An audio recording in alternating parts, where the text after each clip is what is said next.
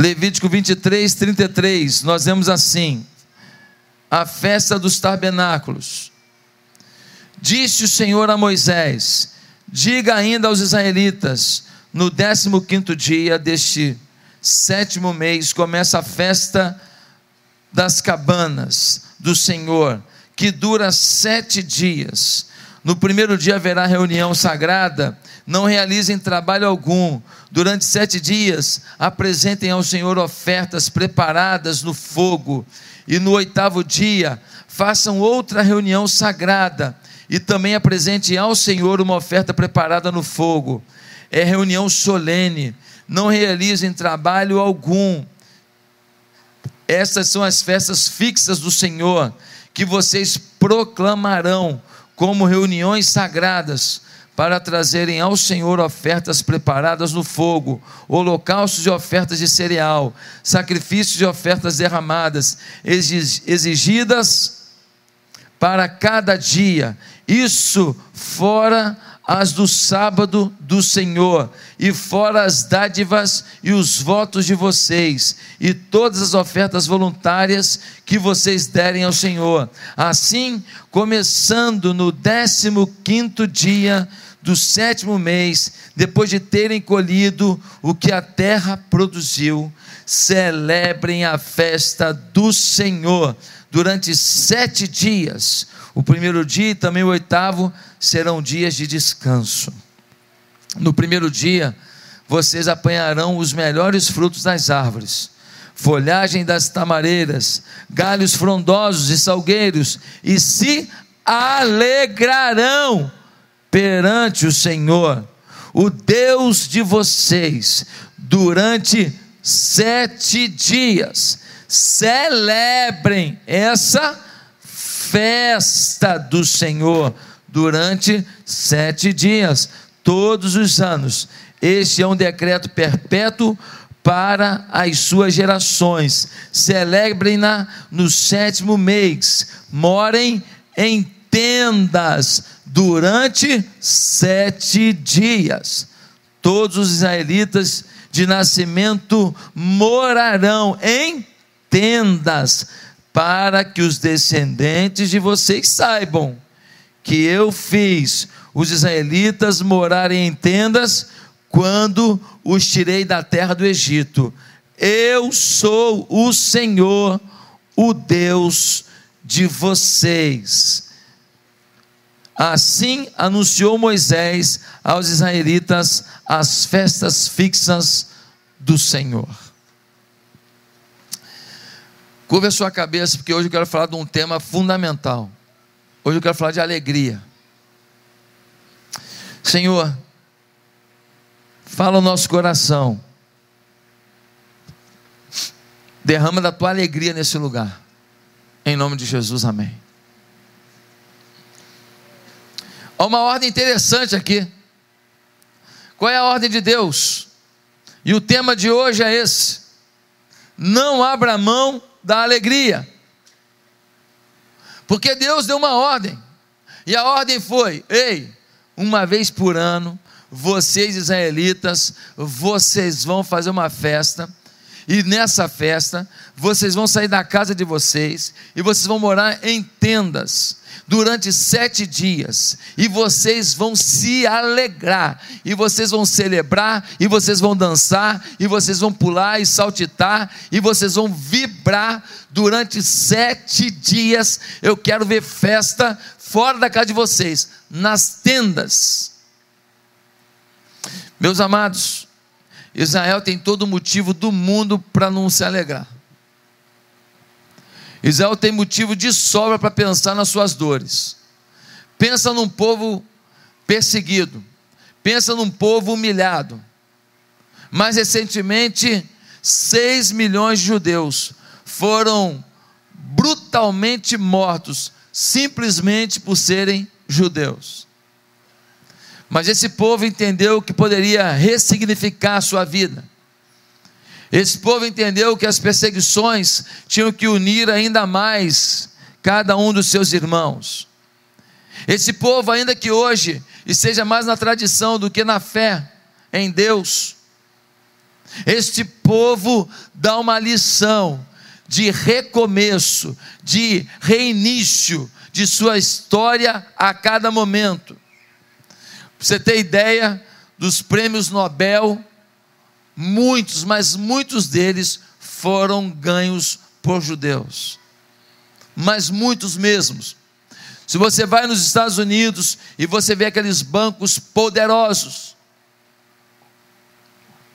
a maior parte deles é de judeus.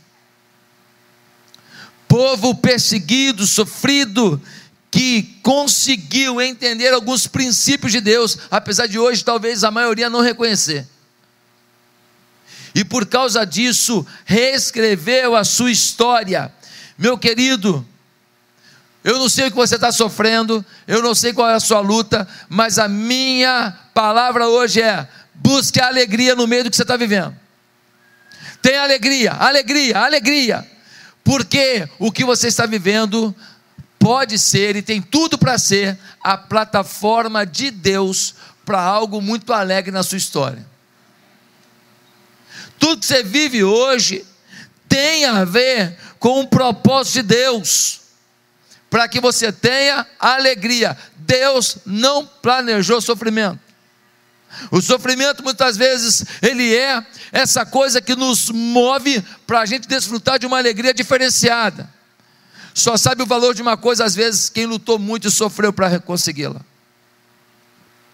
Ah, meus amados, temos que cantar com júbilo, temos que andar como conquistadores, temos que ter um espírito de fé, visível, autêntico, real, não fingido, maquiado. Mas quantas vezes você está se alegrando, vibrando, motivado, e aparece uma Mical na sua vida, lembra de Mical? O Davi voltou da guerra, aí Davi chega, o pessoal cantando, vencemos a batalha, e Davi dançando e pulando, ele envolve o seu corpo na adoração a Deus, e está Mical lá, na varanda, a mulher dele, que mico, que coisa ridícula, pulando no meio do povo. Só que Davi prosperou e ela ficou estéril. Ah, meus amados, Romanos 12 diz que devemos apresentar ao Senhor um culto racional. E muita gente acha que culto racional é um culto inteligente. Não. Um culto racional não tem nada a ver com isso. Diz assim: não vos conformeis com este mundo, mas apresentai-vos a Deus no culto racional. Não vos conformeis, ou seja, não entre nos padrões rígidos desse mundo, nos padrões frios desse mundo. Ei, se alegre em Deus, apresente um culto que tem corpo, alma e espírito. Envolva o seu corpo, envolva a sua alma, envolva o seu espírito no culto. É isso que a Bíblia está dizendo. É uma decisão. O júbilo a Deus é uma decisão. A alegria também é uma decisão. Pastor, acho que não. No sofrimento que eu estou, não é não. Eu, querido, no sofrimento que você está, você sempre pode decidir buscar a alegria, buscar a esperança, buscar a festa não se entregando e confiando que o momento difícil não é o fim da sua história. Queridos, esse texto que lemos é uma ordem do Senhor para que eles celebrem. Para muita gente esse texto não podia estar na Bíblia, porque para muita gente Deus tem que falar assim: ei, fique chorando, sofra, passe necessidade, não, come nada, não coma nada gostoso. Não more numa casa boa, fique lascado. Mas a Bíblia diz que eles deveriam se alegrar e eles não ficariam nas suas casas. O cara podia morar num palácio, ele ia descer, montar uma tendinha na rua e uma semana ia ficar ali na tendinha. Quem passa já vê. Oi, beleza, tudo bem? Todo mundo na rua, festa. Uma vila inteira festejando, rindo, brincando. E toma-lhe música, e toma música. Ei, olha aí, que musicão, que gostoso, que maneiro. Amplia aí o som. Toca mais alto, eu quero cantar também. Sete dias de alegria. Deus gosta da alegria. Passou por que, que Deus mandou eles fazerem essa festa e ficar dentro de tenda durante sete dias. Eles já estavam já organizados, a sociedade avançou, eles agora têm plantios, eles agora têm uma cidade fortificada, eles agora eles têm casas eh, de pedra, eles agora estão mais protegidos do sol, da chuva, de tudo. Por que que uma vez por ano eles deveriam, independente do palácio que morassem, morar em tenda? Eu vou te falar por quê. Para que não abrissem mão da alegria para não abrir mão da alegria. O que tem a ver isso com alegria? Morar no barraco, morar na tenda, com alegria. Esse texto nos explica como não perder a alegria da vida. E a primeira lição que morar nas tendas nos ensina. Como não perder a alegria da vida? Primeiro, não permita que roubem sua satisfação diante das coisas simples. Irmão, imagina um camarada que está agora morando no ambiente, já tem as coisinhas dele organizadas, ele está morando ali num lugar que está tudo bonitinho, legal, um lugar já assim com a decoração dele. Ele vai para a tenda, ele vai morar de forma rústica novamente. Ele vai lembrar que o povo dele, quando saiu do Egito, e eles foram andando pelo Egito até chegar nessa terra prometida, a terra de Israel, essa terra que manda leite e mel, que eles viveram de forma rústica, de forma simples. Irmão, quem se mata por aí não é pobre, não. Suicídio, normalmente, não é pobre, não. É gente que perdeu a alegria com o que tem. Pode ser milionário. Aliás, são os que mais se matam. Não é a pobreza que produz isso. Gente que não sabe se alegar com um pouco é que se mata. Mas tem gente que com um pouquinho faz uma festa. Ele bota um pão, pão com aquela salsicha, aquela da latinha, que aquela da latinha, pelo amor de Deus. Não, vamos, vamos combinar aqui. Tem salsicha e tem um negócio que chama de salsicha que, pô, aquela da latinha é esquisita. Já comi muito. Ele come daquela, daquela, não é aquela inteirona bonitona da perdigão, não. Aquela. Ele come e fala: Nossa, que salsicha maravilhosa. Que coisa maravilhosa. Aquela água de salsicha, aquilo ali, joga aquilo no, no pratinho do seu cachorro para ver se ele lambe. Ele briga com você, ele fala: Uou, uou, uou, uou. Sou cachorro, mas não come isso não. Bota aquela água de salsicha ali para ver. Meus amados irmãos, um rapaz, um dia desse, o pai me contando, rapaz de 20 anos, agora resolveu ser fortinho, dando um trabalho em casa, reclama de tudo, não tem isso, não tem isso, não tem aquilo, não tenho as minhas claras de ovo, não tenho o meu, meu quinoa, não tenho a minha batata doce, nunca fez nada para ninguém, nunca trabalhou, não sabe que esforço que os pais fizeram para chegar onde chegaram. Aí o cara reclama, reclama, reclama. Ei, quanta gente que não tem alegria na simplicidade. Como que tem? Um dia desse foram entrevistar um ator negro. Aí falaram assim: o que, que você acha aí desse dia da consciência negra? Sabe o que, que ele respondeu? Falou assim: e qual é o dia da consciência branca? Ele falou o quê? Ele falou: oh, meu irmão, eu sou gente, não fica me tratando pela pele, não, meu irmão. E consciência negra, consciência de nada, meu irmão, consciência de gente, eu sou gente. Para de tentar me estereotipar. Hoje todo mundo fica, fica com essa palavrinha chamada bullying. Bullying. Tem filho que quando o pai reclama com ele, você me joga para baixo. Filho manipulador se vitimiza para manipular e pai caindo nessa caindo nessa. Meus amados irmãos, quanta gente que não entendeu ainda que Deus te dá condições de superar todas as suas dores, suas lutas. Deus não permite que alguém ultrapasse o limite da sua resistência. Deus não permite, se você está em Deus. Se vitimizar é roubar a própria alegria, é se enfraquecer. Se vitimizar é roubar de você força para dar a volta por cima, é roubar de você expectativa de dar um, um, um lance de vitória, de meter o gol do campeonato. Se vitimizar não leva você a lugar nenhum. Tem gente que vai lá para a internet, para o Facebook e vomita suas frustrações, vomita seus rancores, vomita suas chateações. Ou seja, ele dá visibilidade ao estrago do seu coração, ele dá visibilidade às suas fraquezas, ele se expõe publicamente dizendo: Ei, estou chateado, estou magoado, estou dodói. Você acha que isso melhora a sua vida? Ah, pastor, mas pelo menos a pessoa que eu queria leu, leu e riu. Você queria atingir? Não conseguiu, não. Você quer atingir? Mostra uma foto. Você é feliz da vida no culto. Deus é maravilhoso. Que cultar. Estou feliz da vida. Eu tenho alegria. Ei! Que história é essa? Não, não, não.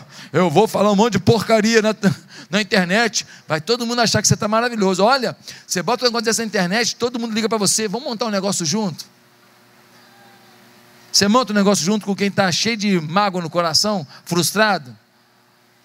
Eu não.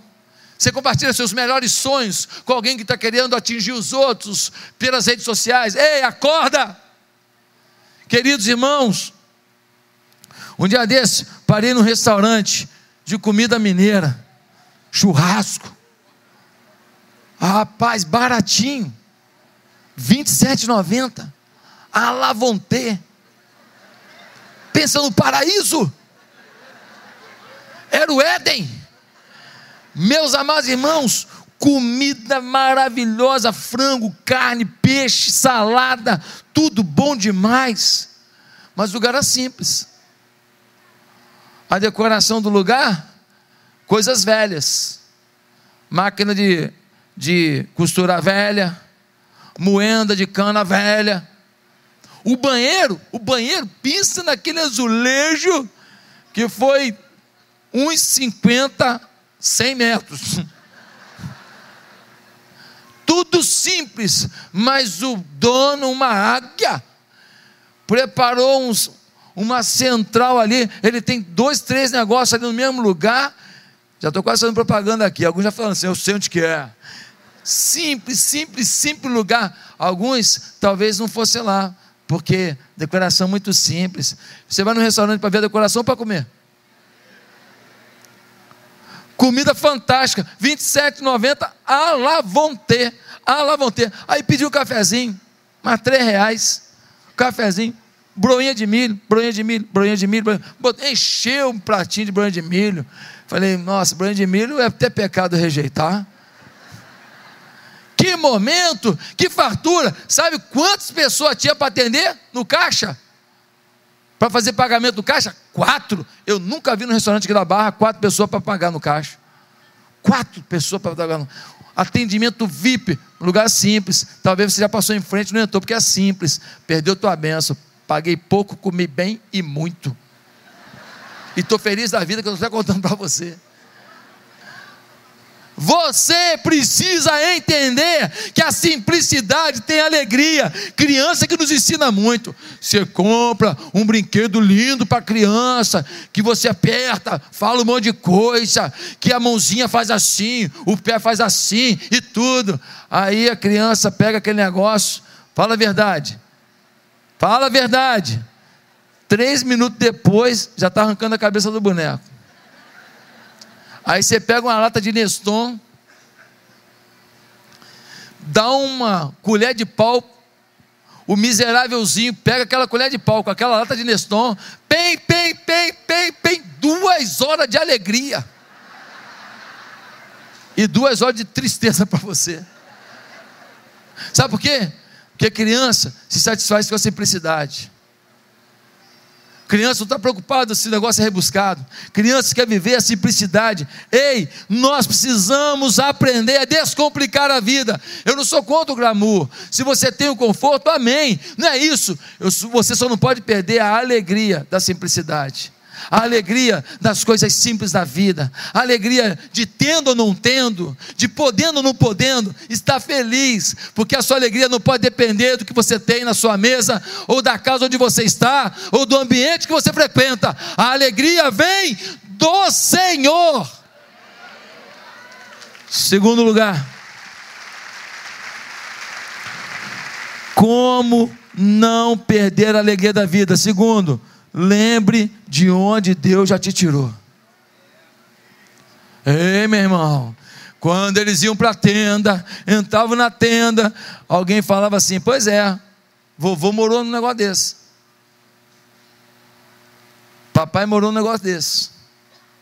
Hoje, nós estamos morando aqui na casinha de pedra, bacana, três quartos, vista para a montanha, nós temos até um jardim de inverno, nós temos até uma áreazinha de alimentação, uma área gourmet, aqui na nossa casinha em Jerusalém, legal, mas os nossos antepassados saíram do Egito, saíram da escravidão, passaram pelo deserto, morar, pelo deserto, moraram nessas tendas, e quando eles estavam lá no deserto, eles tinham a nuvem que os cobria do sol durante o dia eles tinham uma labareda de fogo que mandava calefação, calor sobre o povo no frio da noite do deserto.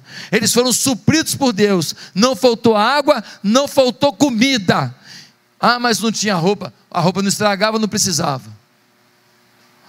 Não estragava a roupa, não estragava o calçado, nada estragava. Deus supriu o seu povo e eles estavam felizes. Eles que eram escravos, humilhados, sem esperança, passaram por tudo isso e Deus os abençoou. Ei, querido, você talvez esteja como escravo. Estivesse como escravo, você era escravo do seu orgulho, da sua vaidade, do seu adultério, da sua mentira. Você era escravo de uma dor que te causaram. Você talvez tivesse sido alguém humilhado pelo seu pai, pela sua mãe, pela sua esposa, pelo seu marido, pelo seu patrão. Talvez você também era uma pessoa sem esperanças maiores. Sua vida era um deserto, mas Deus te conduziu até aqui. Deus te colocou no reino dele. Deus te restaurou. Deus falou para você que ele tem planos na sua vida, que você não precisa desistir de ser alguém mais feliz, mais próspero, mais abençoado e mais entregue a grande grandes conquistas com Deus. Quem recebe essa palavra, diga amém. amém. Meus amados irmãos, você não tinha esperanças maiores, mas agora você pode ter esperança do melhor. Querido, para não perder a alegria, Lembre de onde Deus te tirou. Infelizmente, tem muito homem com síndrome de Peter Pan, não cresce. Menino, menino, se recusa a crescer. Tem muita gente dodói, tem muita gente limitada, tem muita gente da síndrome do bullying. Pastor, mas você não sabe que você não passou. Eu passei por muito bullying, querido. Deixa eu te falar. Eu não quero saber do seu bullying. Eu quero saber se você acredita que você é alguém que Deus ama. Manda para o inferno bullying. Senão você é que vai por causa do bullying. Escolha quem vai para o inferno, o seu bullying ou você. Terceiro lugar, como não perder a alegria da vida? Tenha gratidão pelo que tem. Tenha gratidão pelo que tem. Quando o povo ia lá para a tendinha, ficava uma semana, aquele calor da tenda, porque lá é calor, ou então é época de frio, é frio em Jerusalém. Eles louvavam a Deus pela casinha apertada que podia ter. Eles louvavam a Deus pela caminha que eles tinham lá em casa. Eles louvavam a Deus pelo que tinham. Quando você está vivendo uma situação pior do que a que você vive, você valoriza o que você tem. Muitos de nós não valorizamos a casa simples que temos, o carro simples que temos, não valorizamos a roupa que temos, o sapato que temos, não valorizamos que hoje você pode comer um pãozinho com manteiga, um pãozinho com manteiga, um cafezinho. Você não valoriza, sabe por quê? Porque você não sabe o que é não ter. Tem um provérbio chinês muito interessante. Muito interessante esse provérbio chinês, porque ele vai dizer: reclamei com Deus que não tinha sapatos, cheguei na esquina e vi alguém que não tinha os pés. Reclamei que não tinha sapatos. Cheguei na esquina e encontrei alguém que não tinha os pés. Meus amados, como agora eles não teriam espírito grato diante de uma terra tão abençoada, que eles plantam e colhem, até hoje. Até hoje Israel é o maior é a maior produtividade por metro de área cultivada, é a maior produtividade do mundo. Como não agradecer se antes eles estavam no deserto que não dava nada, que não se podia colher nada? Quando eles vão para a tenda, Deus está lembrando para eles: agradeça a Deus pelo que você tem. Muita gente ainda não entendeu. Ah, pastor, mas eu tenho frustrações. A sua frustração só vira uma perdição se você quiser. Pastor, mas meu casamento acabou. É, mas ficou um filho maravilhoso desse casamento. Ah, pastor, minha situação financeira está péssima. Mas que bom que você está com saúde para trabalhar. Ah, pastor, eu estou com uma dívida que é muito grande. Pelo menos você tem um imóvel que você pode vender ainda. Ah, pastor, eu estou desempregado. Caramba, de repente é a única chance que você tem, porque te mandaram embora, de você pensar em montar um negócio para ganhar 20 vezes mais do que você ganhava e sair daquela humilhação. Como você vê a vida?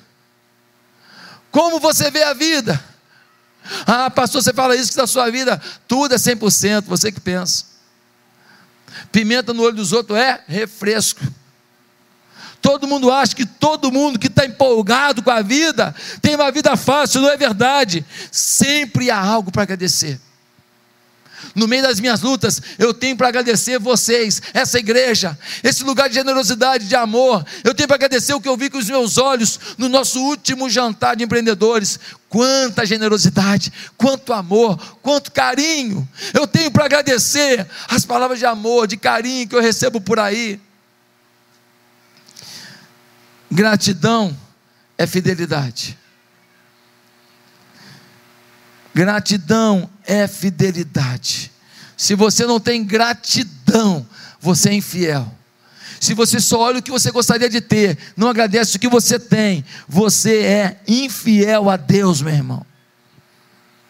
Mas eu quero dizer mais. Em último lugar, como não perder a alegria da vida? Decida ser feliz bote humor na sua dor. Pastor, onde é que está isso no texto? Ora, quando eles estavam agora morando durante sete dias naquelas tendas, Imagina o camarada que morava numa casinha maneira, vários cômodos, uma salinha de estar legal. Ele tinha uma mesa onde ficavam os pães, ficavam ali as frutas cristalizadas, ficavam ali os apetrechos gostosos, as suas pastas, para ele passar no pãozinho, tudo belezinha. Agora tem que ir para a tenda na rua. Ele agora passa um calor danado e ele sabe que são sete dias. E aí passa um e fala assim: e aí, tá gostoso aí? Ele fala: é, tá bom demais. Aí o outro fala assim: e aí, tá gostando, né? Mora naquela casona lá, bonitona, agora tá aí, hein? Você tá curtindo? E aí, meu querido, se você se frustrar, você está se frustrando com Deus. Era uma determinação de Deus, era uma festa que Deus estava dando. Então, as pessoas, ao invés de reclamar, eles tinham que celebrar. E então, para celebrar, para ter um coração alegre, não tem jeito, eles tinham que transformar aquela situação difícil em humor. Humor. É, nossa, estamos aqui e estamos aqui brincando. Olha aqui, dá uma olhada na minha suíte. Dá uma olhada aqui no meu palácio. Meus amados irmãos, Deus cria a festa dos tabernáculos para que todos vissem as tendas, um mexesse com o outro, um brincasse com o outro, um entrasse na tenda do outro. Aqui, Fulano, Olha aqui, minha mulher acabou de fazer aquele pãozinho gostoso ali, trouxe para vocês. Um eu tenho aqui passa de rumos, então me empresta aí também. Olha, olha, eu tenho aqui umas tâmaras recheadas com cacau, tá? Tô. Então um dá para o outro, um empresta para o outro, um senta com o outro, ele senta na porta de casa, alguém pega uma harpa e toca, alguém toca uma flauta, eles cantam, brincam, eles estão rindo da desgraça. Morar em tenda não é fácil. Morar em tenda não é a melhor coisa do mundo, mas talvez sejam os momentos mais felizes que eles podem viver. Quantos aqui que moram em palácios, moram em casas muito boas, apartamentos muito bons, comparado com a tenda é um palácio, mas quantas vezes você fica isolado dentro daquela casa? Quantas vezes o seu quarto parece o lugar mais difícil da terra? Quantas vezes você não consegue se alegrar ali? Quantas vezes você pensa assim, eu daria tudo isso pelo amor de alguém que eu amo? Mas aí a gente desce, a gente vem para essa tenda.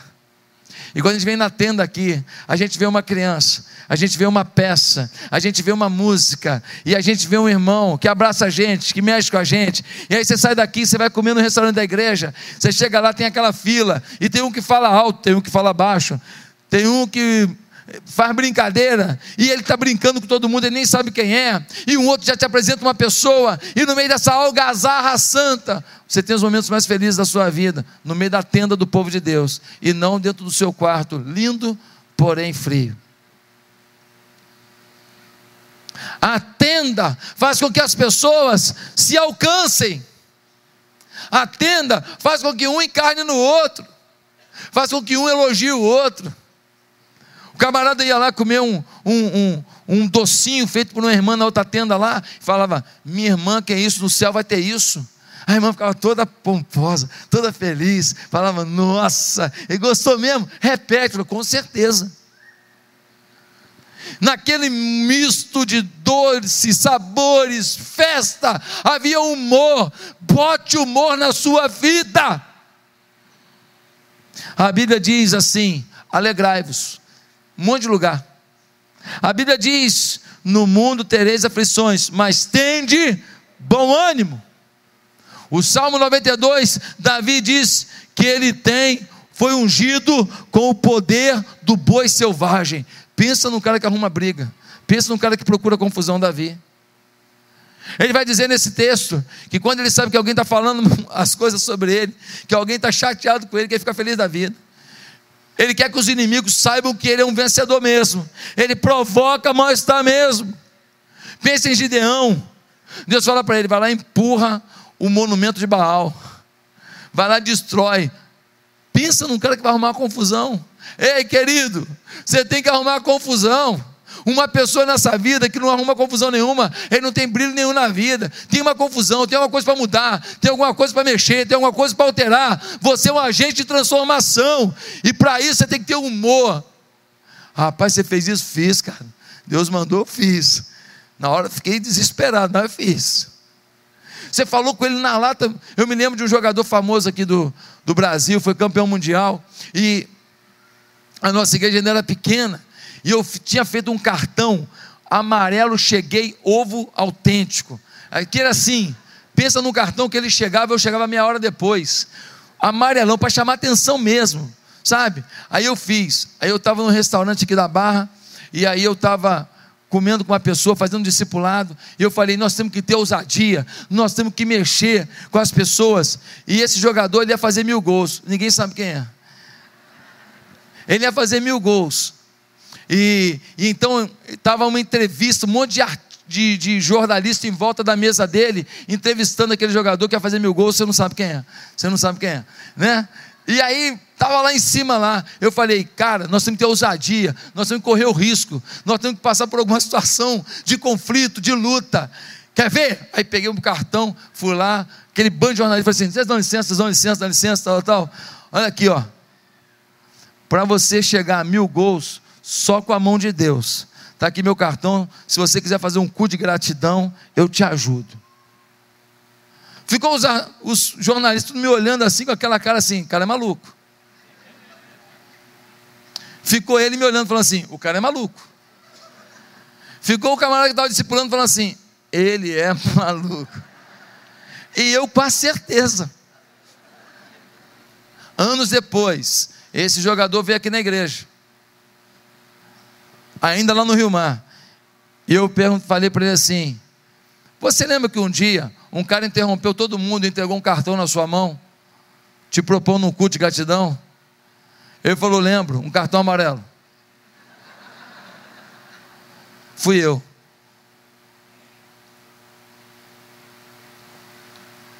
E até hoje eu tenho contato com essa pessoa. E eu sinto o respeito dele. Meu irmão, os malucos de Deus serão respeitados como sábios dessa terra.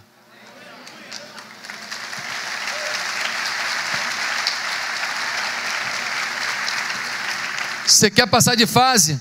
Procura uma confusão. Você quer mudar de fase na vida? Procura alguma coisa que envolva uma confusão, que envolva um conflito, mas que Deus esteja sinalizando para você: eu quero te usar nisso. Você não está nesse mundo para ser mais um, você tem uma alegria contagiante. Você é aquele que não se curva a frustrações. As frustrações existem, as dores existem, elas batem a porta de qualquer pessoa. Ninguém aqui está livre das frustrações mas nós temos um Deus que nos capacita. Agora tem gente viciada em infelicidade. Tem gente que adora sofrer, valoriza. É que nem aquele menino que está com machucadinho. Quando a casquinha está formando, ele vai lá e faz o quê? Mãe, está sangrando de novo. Claro, miserável. Você cutucou a casquinha. Ei, querido, tem gente que prefere pobreza em vez de riqueza. Eu não. Se tiver só o pão com manteiga, vou comer e vou estar feliz da vida. Mas se tiver um bacalhau, vamos comer, por que não?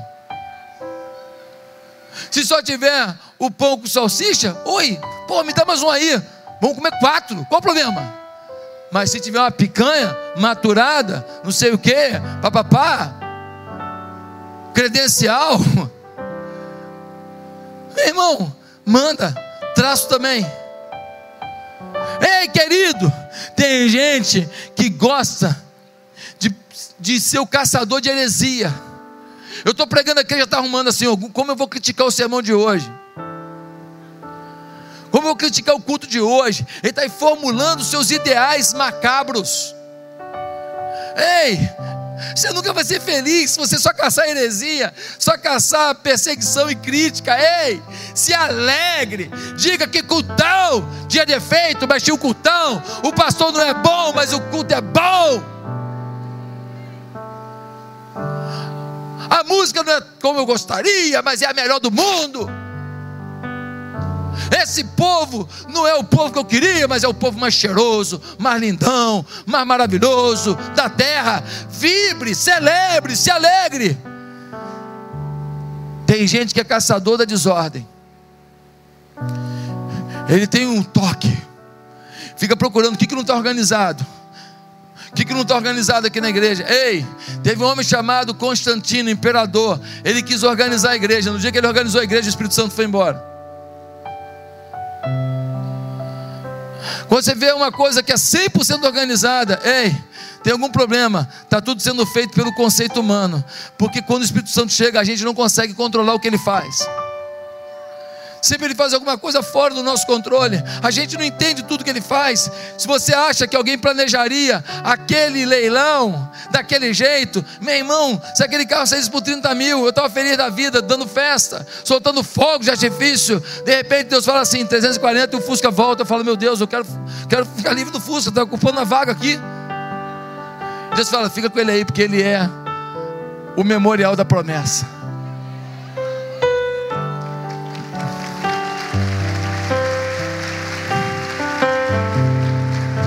Meus irmãos, alguns crentes deveriam largar suas profissões, deveriam ser coveiros.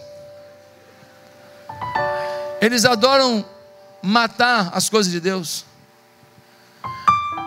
Eles acham que santidade não tem nada a ver com alegria.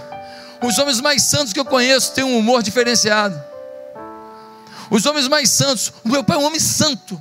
Meu pai é um homem santo. Meu irmão, pensa num cara humorado. Ele dá aula no seminário aqui da igreja. No primeiro dia que ele foi dar aula, ele falou assim: Ô Júnior, dá para tirar um vale aí? Primeiro dia. Aí passou cinco minutos e falou assim: Vem cá, eu quero saber de outro assunto aqui. O que? Como é que vai ser as minhas férias? Eu falei: Primeiro dia, tu quer saber disso, pai? Ele falou assim: Conforme a resposta, já entro em greve hoje mesmo. Essa semana agora, Ele veio aqui, chegou aqui, aí ele ia ficar aqui o dia inteiro, que ele dá aula de manhã para o seminário integral e de noite para o seminário noturno. Aí arrumamos um gabinetezinho para ele, para ele ficar ali no gabinete ali estudando, preparando a matéria da aula. Aí ele foi, mandou, ligou para minha mãe, aí tá falando com a minha mãe, e aí como é que tá aí? Ele falou assim: tem até um gabinete para mim, mas não tem uma secretária. Humor. Os homens mais santos que eu conheço não são turrões fechados. Oh, oh, oh, é mentira! Isso é mentira. Eu tenho medo de gente perfeita desse jeito. Tenho medo desse pessoal que espiritualiza tudo. Tudo ou não. Oh, porque o espírito. Não, o espírito não. Tem gente aqui. Tem gente. Não tem só o espírito, não. Tem gente. Eu gosto de bola, jogar bola. Eu gosto de comer, brincar, rir, contar piada, rir de você. Eu estava no retiro ontem. Chegou o pastor Felipe. Aí o pastor Felipe chegou no retiro. Aí ele chegou, já chegou tarde da noite, né? Eu falei, cara, tu chegou só agora? Ele postou para ligar, pô, perdeu o futebol, retiro de casais, né? Botando pilha nele, né? Perdeu o futebol. Pô, teve, pô, meu irmão, campo gramado de 11, meu irmão com um goleiro, com todo mundo com uniforme, juiz. Ele, pô, perdi, cara. Então, maior fominha de futebol.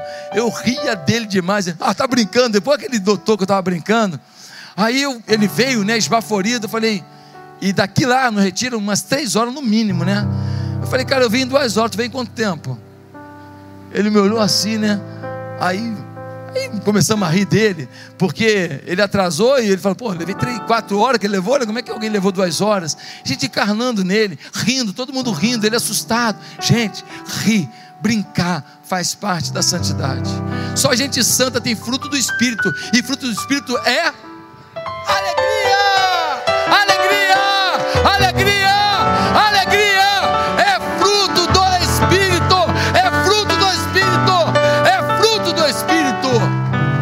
Ah, meus irmãos, a pura religião muitas vezes não quer alegria. A pura religião muitas vezes mata a alegria. E aí eu olho para Jesus, que um dia falou assim: Deixai vir a mim os pequeninos.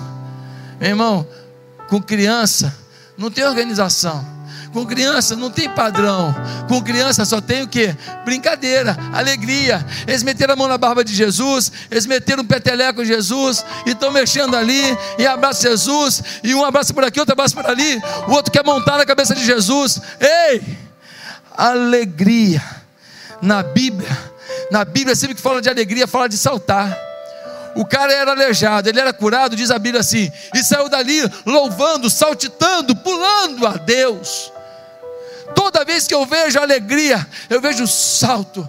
Quando você está adorando a Deus aqui na igreja, salte, levante a sua mão, se expresse, olhe para cima, olhe para baixo, faça do jeito que você quiser. Ninguém é obrigado a nada, mas una o seu corpo, a sua alma, o seu espírito da adoração, porque você tem a alegria de Deus na sua vida. Lembra quando João Batista estava no ventre de sua mãe? E Maria, mãe de Jesus, vem grávida de Jesus. Quando Maria entra no ambiente, João Batista saltou dentro da mãe. Quando Jesus chega, a alegria salta. A alegria pula. Ei, lembra quando Jesus estava no casamento? Vinho na Bíblia, símbolo de alegria. Faltou vinho. Jesus falou assim: num casamento não pode faltar alegria. Ele coloca água nas talhas, transforma em vinho. Sempre vai haver vinho na sua vida. Queridos, o nosso Deus é o El Shaddai, é o Deus Todo-Poderoso. E você precisa entender que Ele é mais do que suficiente. Pastor, que é isso? Mais que suficiente. Quando eu cheguei aqui na Barra, eu queria ter uma igreja. Nós éramos menos de 30 pessoas numa escola municipal. Mas a gente era alegre, a gente brincava, a gente comia junto a gente fazia churrasco. Eu fui morar no Nova Ipanema, consegui lá, me, do, me cederam. Eu fazia churrasco lá. Eu levava o pessoal para jogar bola lá. A gente botava o uniforme da igreja, escrito Igreja Batista Central, para chamar a atenção das pessoas. Aí vinha o presidente do clube, falava que não podia, me perseguia, eu brigava com ele. Uma festa, confusão, alegria, confusão. Nossa vida, quanta perseguição. E meus irmãos, a gente era feliz. no meio daquela igreja pequena, sonhadora, eu estava satisfeito, feliz. É bom, mas eu queria mais. Aí a igreja foi crescendo. A gente alugou no Rio Mar. A gente comprou uma propriedade no Rio Mar e alugou outra parte. A igreja chegou a 500 membros. A igreja já conseguia pagar suas contas todas. Naquele momento, eu não estava mais satisfeito. Eu já tinha o bastante. Passou o tempo. E a igreja começou a crescer e a explodir. E aí Deus nos deu uma propriedade aqui no Pontões e nos deu um financiamento de cinco anos e meio, que as prestações levaram cinco anos, que acaba dia 10 de outubro. Nesse momento, Deus nos deu mais que o bastante. Só uma pessoa satisfeita está realmente preparado para ter o bastante. E só quem tem alegria com bastante está preparado para ter mais que o bastante. Deus quer botar o mais que o bastante na sua vida. Sabe por quê? Porque Deus não quer só te abençoar, Deus quer que você seja um abençoador. Deus quer multiplicar sobre você bênçãos e conquistas, para que você promova bênçãos e conquistas na vida dos outros. Deus quer que você seja um testemunho vivo da vitória. Abraão, Abraão foi um homem rico, milionário, generoso. Virou para o sobrinho e falou para o sobrinho: Ó, oh, seu gado é grande, meu gado é grande. Escolhe para onde você quer ir. For para a direita, vou para a esquerda. Se for para a esquerda, vou para a direita. O sobrinho escolheu as campinas do Jordão, o pasto mais verde, melhor, o melhor lugar. Abraão, rico, milionário, vencedor, disse: Tá bom, eu fico com a área que não é tão boa. Generoso. Meus amados irmãos, tem uma diferença entre pregar o evangelho aos pobres e pregar um evangelho pobre. O evangelho pobre consola os doentes, mas não livra da doença. O evangelho pobre ama o céu, mas não, aproxima o céu da terra. O evangelho pobre fala de humildade, mas tem problema de falar da exaltação. E a Bíblia diz que aquele que se humilha será exaltado. Nós não podemos pregar um evangelho pobre. Nós temos que ter sim. Temos que ter sim. É pobreza de espírito, humildade. Humildade para pregar aos pobres, não um evangelho pobre Muita gente está vivendo da cruz, da cruz, da cruz, é verdade. Só que não podemos esquecer que depois da cruz, na sexta-feira, no domingo pela manhã, ele ressuscitou. Ele ressuscitou e foi para o churrasco e comeu peixe com os discípulos. Foi ou não foi? Ele foi para o churrasco ele celebrou a ressurreição. Ele abraçou os seus discípulos, ele vibrou. O Evangelho é de alegria, somos herdeiros da alegria de Deus. Meus irmãos, eu não entendo o que vai fazer no céu quem não gosta de alegria. Se você não gosta de alegria, fica por aí, irmão. Só que quem ficar por aqui vai ficar no inferno. O céu é um lugar de alegria, é um lugar de brilho no olhar, é um lugar de conquista. O céu é o lugar que Deus preparou para você. Portanto, viva aqui como quem já tem a reserva feita lá. Viva aqui como alguém que já é cidadão de lá. Por isso o apóstolo Paulo vai dizer: busquem as coisas que são de cima. Curva a sua cabeça. Quero perguntar se tem alguém aqui nesta manhã que ouvindo essa palavra disse: Eu não tenho tido essa alegria de Deus, eu não tenho tido essa alegria do Espírito, eu não, tinha, não tenho tido esse espírito de conquista, mas hoje aqui eu estou entendendo que Deus vibra comigo, Do mesmo jeito que um filho jogando futebol, o pai fica do lado de fora do campo dizendo: Vai lá, meu filho, é isso aí, filhão. Deus vibra com você e torce por você. Deus está aqui na torcida dizendo: Vai lá, filhão, vai lá, filhona. Bota para quebrar, avança, vença. Queria te perguntar se nessa manhã você quer se entregar a Jesus de todo o coração. Se nessa manhã você quer colocar o seu coração nas mãos do Senhor e pedir que Ele mude a sua história e traga alegria que é para hoje e que é para toda a eternidade.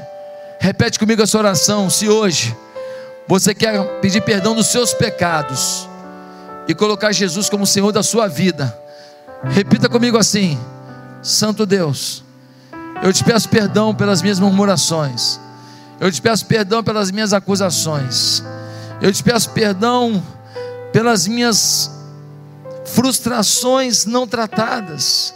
Eu hoje declaro que o espírito da alegria virá sobre a minha vida. Ó oh, Deus, vem sobre mim, enche o meu coração. Jesus é a alegria. Eu quero Jesus reinando na minha vida. Em nome de Jesus. Amém e amém.